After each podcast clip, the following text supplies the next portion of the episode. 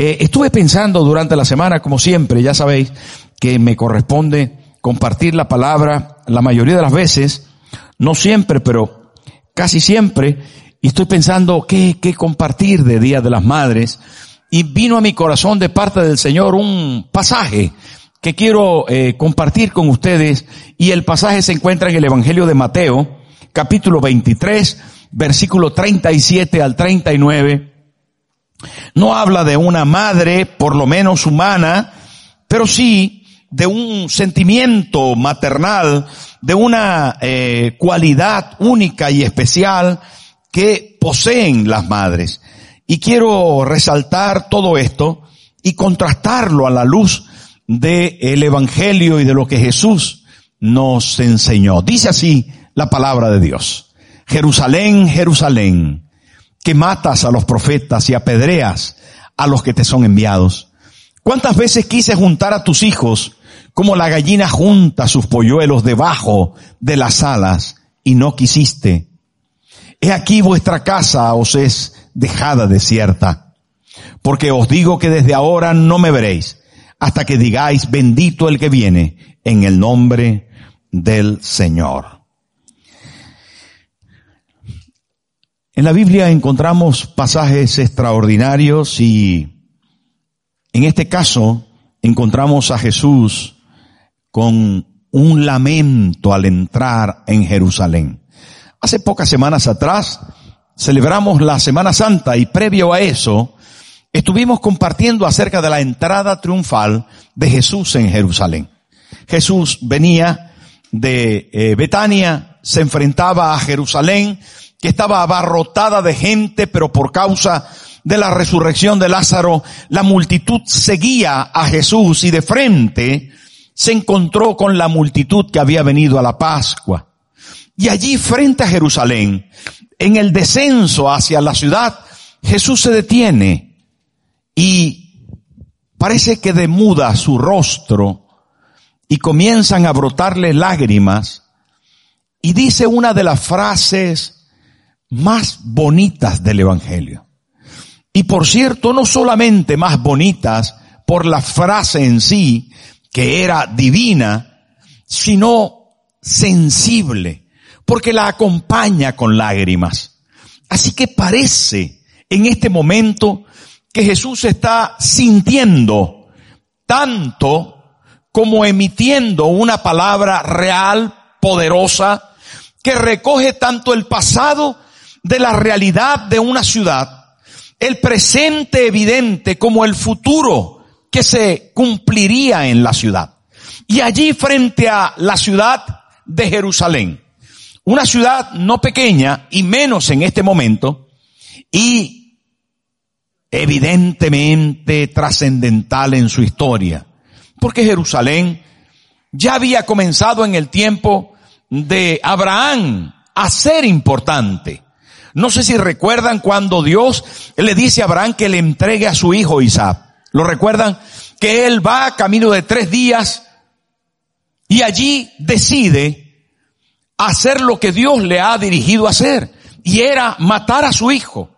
Y cuando estaba en el, en la punta del monte Moria, que es exactamente el territorio de Jerusalén, donde ahora está esplanada, la esplanada de las, de las mezquitas, allí en ese lugar tan importante, cuando Abraham va a asesinar a su hijo, a ofrecerlo en sacrificio al Señor, consigue el carnero cogido por los cuernos, y el ángel le dice, detente, no lo hagas, he visto tu corazón, etcétera, etcétera.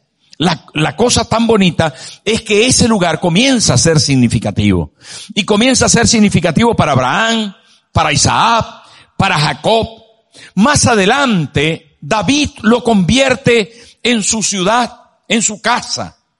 Pero Jerusalén no se queda allí. Salomón construye un templo maravilloso en esa Jerusalén, en ese mismo lugar. Y allí mismo la historia no se detiene, sino que sigue adelante por los años y años. Los romanos lo conquistan, el templo de Salomón es devastado, pero lo vuelve a construir Herodes, un templo maravillosamente imponente, espectacular, blanco, brillante por el mármol que se utiliza.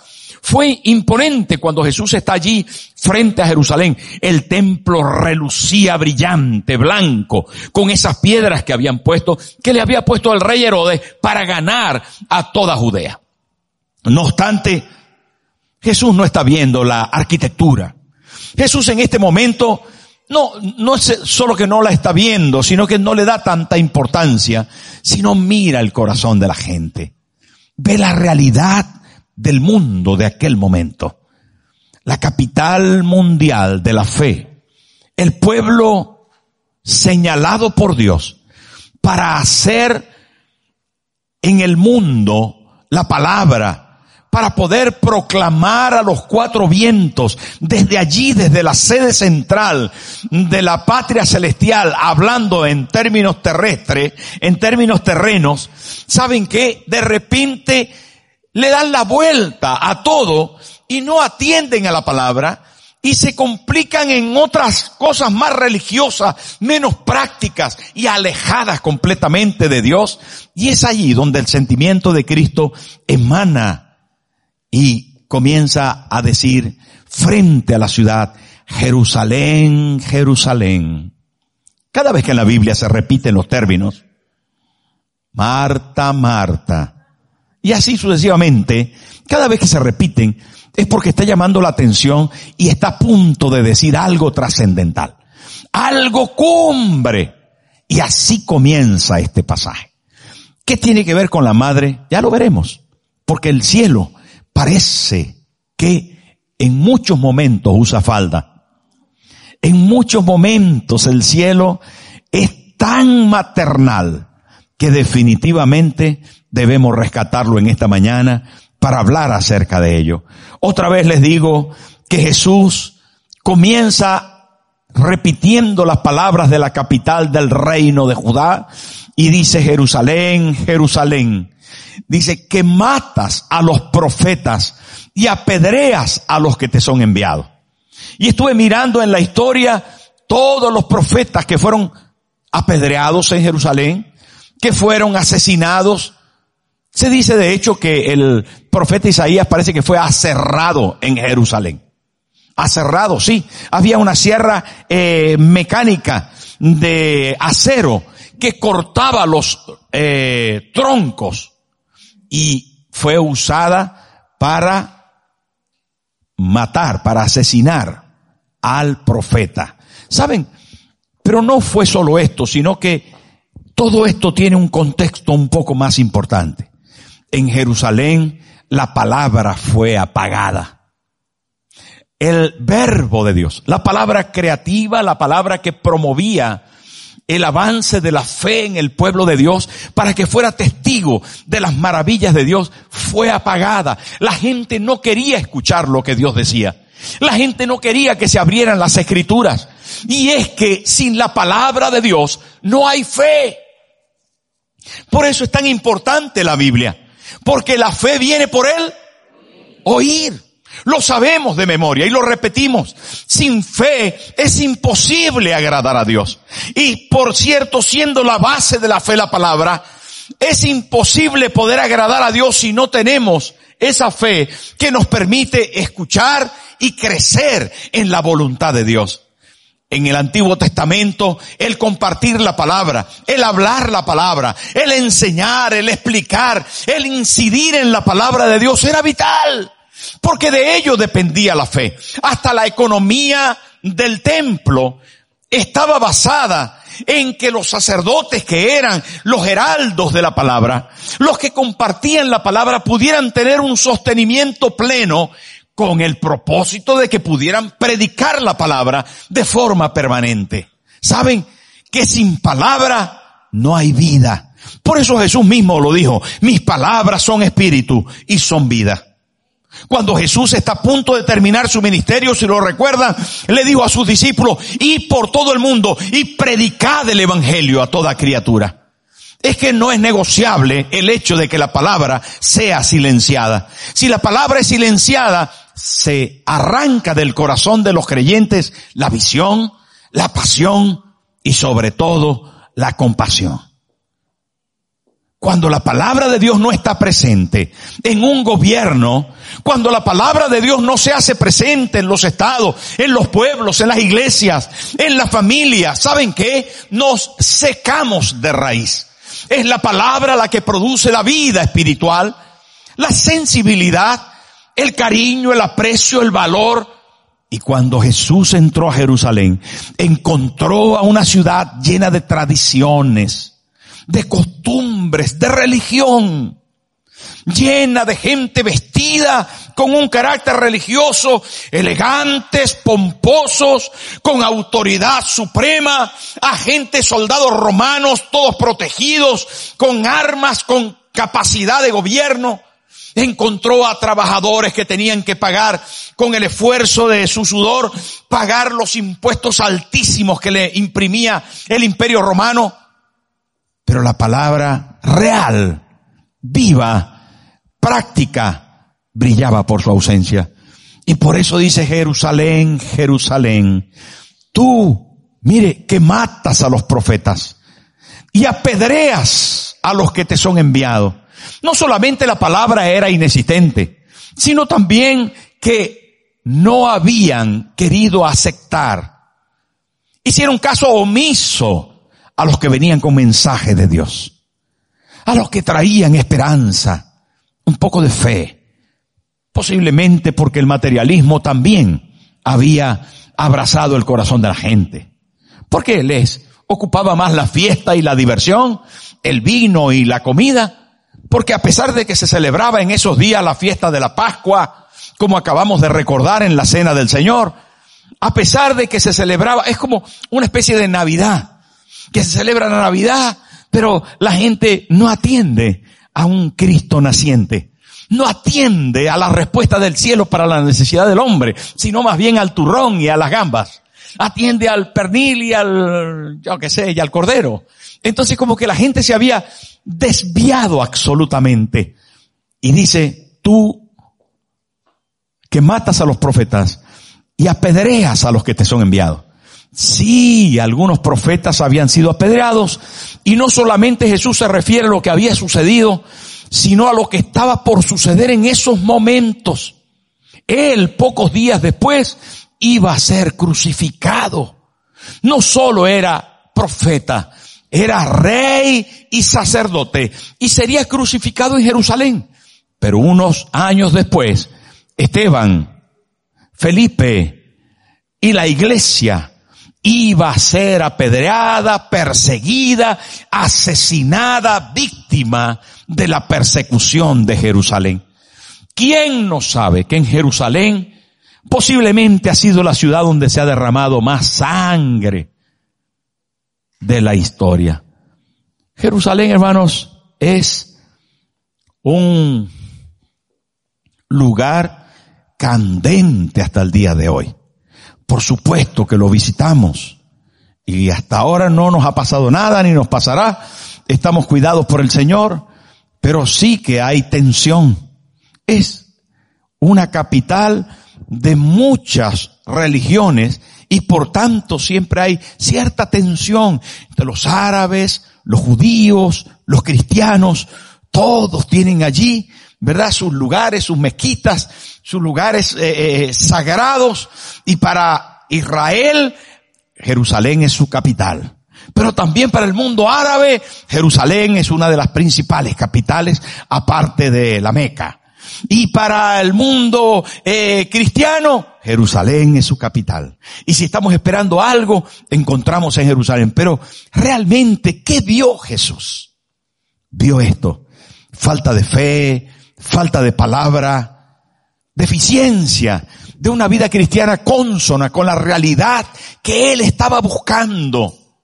Y allí entonces viene esa parte que nos corresponde frente a la realidad que vivimos y que nos corresponde para el Día de las Madres. Y allí encontramos esta expresión tan bonita que dice, ¿cuántas veces quise juntar a tus hijos como la gallina junta a sus polluelos debajo de las alas y no quisiste. Yo preguntaba, Señor, ¿qué, qué le digo a las mamás? ¿Qué le digo a las mamás? ¿Qué puede decirse a la iglesia en el Día de las Madres? Y esto vino a mi corazón porque el cielo, otra vez, les comento, el cielo tiene una sensibilidad maternal. Jesús, derramando sus lágrimas y sabiendo la deficiencia de la fe de Jerusalén, les dice, Jerusalén, Jerusalén, ¿cuántas veces quise juntarte como la gallina junta a sus polluelos? Y es que definitivamente hay toda una teología de las alas. Hay un despliegue en la Biblia de alas protectoras, de alas que cuidan, de alas que blindan, de alas que llevan, de alas por todas partes. Hay un montón de alas en la Biblia. Y es que, por ejemplo, Dios sacó sobre alas de águila a Israel de Egipto. El salmista David, antes que eso, mm, dice, tus alas me protegen, tus alas me cuidan. Mire, encontré muchos versículos al respecto de esto y son apasionantes, la verdad, bonitos, porque sencillamente una y otra vez, por ejemplo, el salmista dice, cuán preciosa es, oh Dios, tu misericordia. Por eso los hijos de los hombres se refugian a la sombra de tus alas. Otro bonito es, porque tú has sido mi socorro y a la sombra de tus alas canto gozoso. ¿Qué les parece? Más, uno más, uno más. Dice, como el águila se despierta su nidada, que revolotea sobre los polluelos, extendió sus alas y los tomó, los llevó sobre su plumaje. Cuando Jesús emite esta palabra, está otra vez retomando el Antiguo Testamento. Casi todos los actos y las palabras de Jesús fueron tomados de los profetas, fueron tomados del Antiguo Testamento, casi todos. Usted puede decir, pero no fue original. No, fue bíblico. Fue bíblico. Él era la palabra. Él era el verbo y así lo menciona el, eh, eh, eh, el Evangelio de Juan dice en el principio era el verbo y el verbo era con Dios y ese verbo era y habitó entre nosotros. Jesús era la palabra, la misma palabra que estaba en la boca de los profetas, del salmista, estaba en la boca de Jesús. Y cuando dice esto, se está refiriendo al Antiguo Testamento otra vez y al sentimiento maternal, en este caso de una gallina. Estoy convencido que usted alguna vez ha visto una gallina en persona con sus pollitos. Eh, espero que sí. Hay algunos de la ciudad que la han visto en fotografía nada más. Yo soy de pueblo, así que yo tenía en el patio de mi casa unos pollos. No una gallina con pollitos, pero sí unos pollitos que se hicieron pollos. Me los comí. Mi madre no se atrevía a torcerle el pescuezo a, a los pollos, pero ahí estaba yo para, para sacrificar los pollos y hacerlos pollo con arroz. Así que, o arroz con pollo, claro. Eh, la verdad es que es del todo interesante ver a una gallina clueca. ¿Usted ha visto una gallina clueca cómo protege sus pollos? Cuidado con tocarle uno de los pollos, porque seguro te va a picotear. Además, enseguida, eh, si usted la ve, va a escuchar que siempre está haciendo sonidos. A ver los, los que ya han cumplido algunos años y han visto eso en el campo, ¿verdad? La gallina siempre está haciendo sonido. Y entonces rasca, rasca para conseguir mm, elementos de comida para sus pollitos y los llama y los dirige y sobre todo si hay algún peligro en algún momento, los llama para que se metan debajo de ella y protegerles. Como me dio mucha curiosidad respecto de esto, quise ahondar y encontré en el YouTube cómo una gallina con pollitos defendía de una víbora a sus pollos. Defendía a sus pollos de una víbora.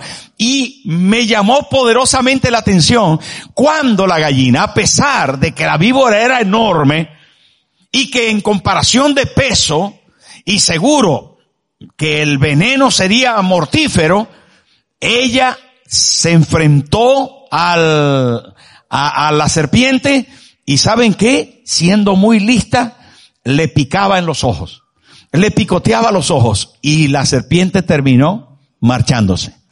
La cosa es que cuando Jesús se presenta frente a la ciudad, toma esa actitud maternal, esa actitud de gallina, esa actitud de protección y dice esta expresión. Esta expresión que se ha derramado en el corazón de una madre protectora, proveedora, que unifica a su familia y que el mejor regalo posiblemente es tener en su casa a sus hijos, protegiendo, sencillamente amando y manteniendo cerca. Y Jesús dice, ¿cuántas veces quise juntar, juntarle como la gallina junta sus polluelos? La primera cosa entonces que encontramos, y repito, es que la gallina protege. Protege como la mamá.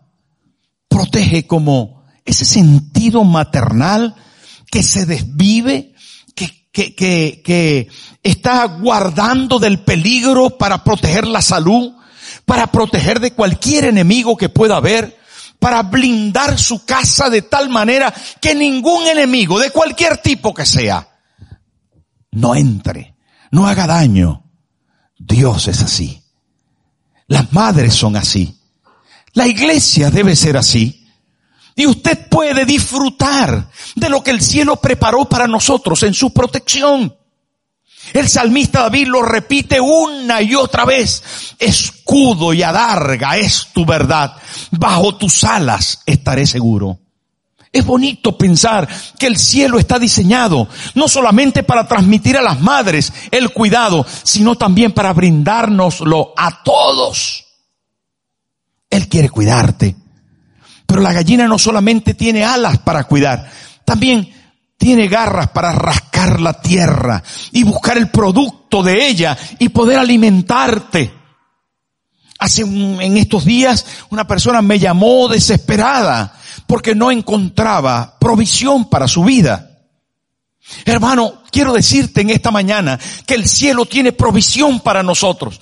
No importa la, circunstancia económica, social, política, Dios prometió proveernos.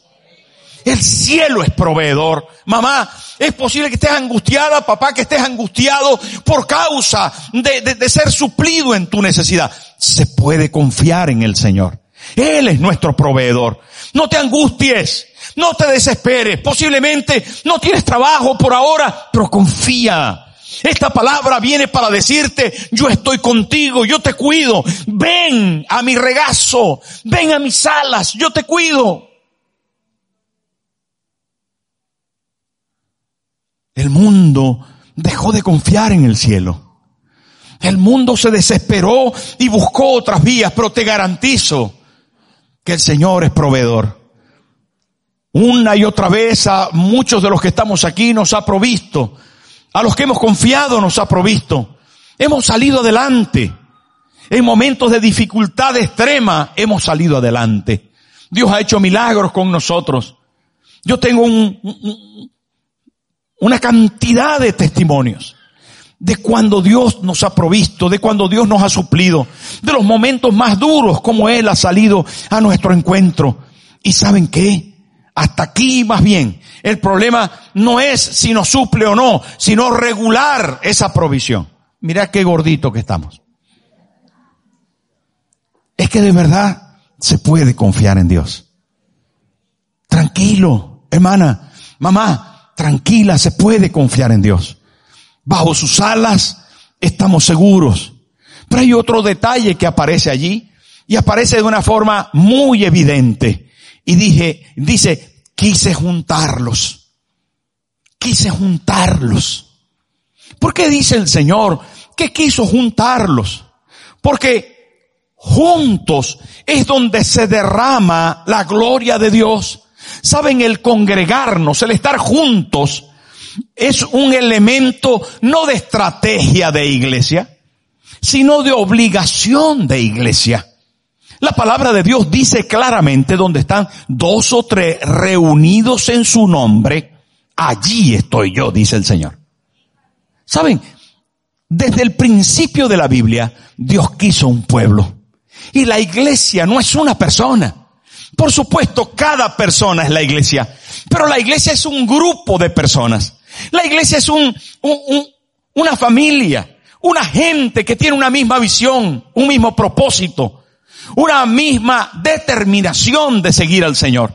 Y cada vez que estamos juntos, su presencia, su gloria, su gracia se derrama. La realidad de iglesia es ese equipo, ese cuerpo, ese grupo de personas. Y cuando Jesús dice, ¿cuántas veces quise juntarte? Juntarte. No te quedes en la casa. No te quedes solo. No se hace iglesia solo. Tienes que ser parte de un cuerpo. En la reunión de la iglesia es que su presencia se hace manifiesta, su gloria se derrama, Él habita en medio de la alabanza de su pueblo, Dios está protegiendo su casa, su cerco de gloria se manifiesta en la congregación. Y por eso en todas las iglesias del mundo la gente sigue acudiendo. No vale solo la tele, no vale, no vale solo la radio, no vale solo, si suma, si agrega, si bendice, pero atención, no es igual que congregarse. Saben que esto lo entendieron tan bien los de la iglesia primitiva, que a pesar de la, del peligro que corrían sus vidas en el tiempo de la persecución romana, ¿saben dónde se reunieron según la historia? En las catacumbas. Todavía hasta el día de hoy, usted puede ir a Roma y visitar cuevas subterráneas gigantescas kilómetros y kilómetros de cuevas subterráneas donde la iglesia primitiva, la iglesia de los primeros siglos, se metían escondidos del imperio romano para adorar al Señor juntos. Porque Dios quiere juntarnos. Es que es el mismo sentido de esa mamá que quieren los hijos más cerca. Si me mandas una taza por correo, pero estás lejos, no es igual que estuvieras tú conmigo. Lastimosamente algunos nos encontramos lejos de nuestras mamás. Algunos puede ser muy difícil poder llegar para estar con ellas en el Día de la Madre. Pero el sentido de la realidad bíblica nos lleva a entender que Dios nos quiere juntos, cerca, soñando juntos, viviendo juntos. Es hermoso poder pensar en esto. Cuidado, provisión y unidad. Eso es lo que Cristo está viendo. Y son esencias de una maternidad que vivimos hoy. La mamá no solo quiere proveer, proteger, sino mantener cerca, mantener calentitos, allí cerquita de nosotros. Una vez, hace eh, un tiempo atrás, escuché una historia de un gran incendio que se produjo en una granja. Los e, los bomberos en esa oportunidad llegaron tarde. Llegaron cuando ya casi el incendio estaba totalmente extinguido. Solo algunos palos todavía humeaban y algunas cosas hubo que hacer de parte de los bomberos, pero pocas. Así que entraron con sus botas gigantescas, las mangueras apagando los rescoldos que quedaban y uno de los bomberos que se paseaba por la granja era una granja de gallina y habían quedado la mayoría calcinadas porque estaban muchas en jaulas y otras estaban sueltas, pero el incendio había arrasado con toda la granja. Y uno de los bomberos iba caminando por encima de todos los escombros y vio a una gallina que estaba incinerada y quemada completamente y decidió darle una patada con esa bota gigantesca de bombero. Y cuando le dio la patada la gallina se volteó así, plop. Y debajo salieron pollitos vivos que habían quedado cuidados ahí debajo de las alas de la gallina. Hermano, quiero decirte que en la cruz del Calvario Jesús pagó el precio por nosotros. el pecado le llevó a la cruz y fue traspasado, coronado de espinas. Él vivió los efectos del infierno, del infierno ardiente, para que nosotros pudiéramos ser liberados, perdonados, amados, aceptados, para que nosotros pudiésemos disfrutar de las bendiciones que aparecen en la palabra de Dios. Y cuando rechazamos ese amor, cuando no somos capaces de apreciar lo que Dios ha querido hacer con nosotros, entonces nos perdemos su voluntad. Como cuando el insensato del hijo no sabe apreciar el amor de su madre. Cuando no sabe agradecer la provisión. Cuando ignora el valor de sus alas, de su cuidado, de su cariño, de su ternura. Igual nos sucede a nosotros cuando no apreciamos el valor del cielo, cuando no estamos destacando lo que Cristo nos está brindando. Sencillamente el cielo vuelve a llorar y vuelve a decir, José, José, María, María, Antonia, Antonia, Tomás, Tomás, ¿cuántas veces he querido ¿Cuántas veces te he buscado? ¿Cuántas veces he ido a tu trabajo? Te, he intentado estar contigo en la calle, en el metro, en el coche, en la casa. ¿Cuántas veces? ¿Y saben cómo termina el pasaje? Termina diciendo, y no me dejaste. Eso dice ese versículo, y no quisiste. Mire, mire lo que dice, y no quisiste. Esta mañana al celebrar el Día de la Madre y ver el corazón de una madre como el Padre Celestial, al ver a Jesús con ese sentimiento tan maternal de cuidado, de protección, de provisión, de unidad, ¿cómo reaccionamos? ¿Cómo reaccionamos? ¿Qué respuesta tenemos para ello? ¿Saben que hermanos? Definitivamente, creo que hoy es día de sentir ese sentido maternal del cielo y decirle Jesús, yo quiero, yo quiero, yo quiero ser provisto, protegido, yo quiero ser unido por ti. No quiero obviar lo que me has dado, sencillamente no quiero terminar como termina el pasaje, que dice, y no quisiste. Yo sí quiero aceptar tu palabra. Yo sí quiero recibir tu amor y tu cariño. Yo sí quiero ser parte de tu sacrificio y allí esconderme y allí guardarme, allí vivir y allí mantenerme. Póngase en pie, por favor. Cierre sus ojos por un momento.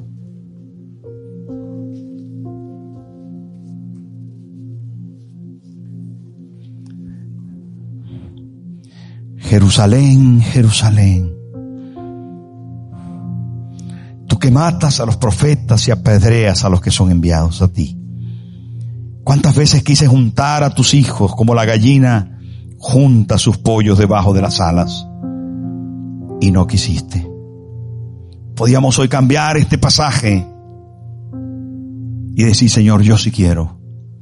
Yo quiero vivir debajo de tus alas. Allí voy a estar seguro en este mundo convulso, difícil para conseguir la provisión y la protección, en este mundo de peligro y de circunstancias adversas, yo quiero vivir en ti. Y quiero decirte, mamá, en esta mañana, que se puede confiar en el cielo, que puedes confiar en Cristo, que hoy con tu confianza vas a secar sus lágrimas, que tú, con tu actitud positiva de estar en Él, vas a poder disfrutar de lo que Él ha decidido brindarte. Cierra tus ojos y di conmigo, Padre Celestial, hoy me vuelvo a ti. Recibo tu palabra en mi corazón y decido vivir junto a ti para siempre, junto a mis hermanos para siempre. Yo quiero que me cubras hoy. Cúbreme, Señor. Gracias.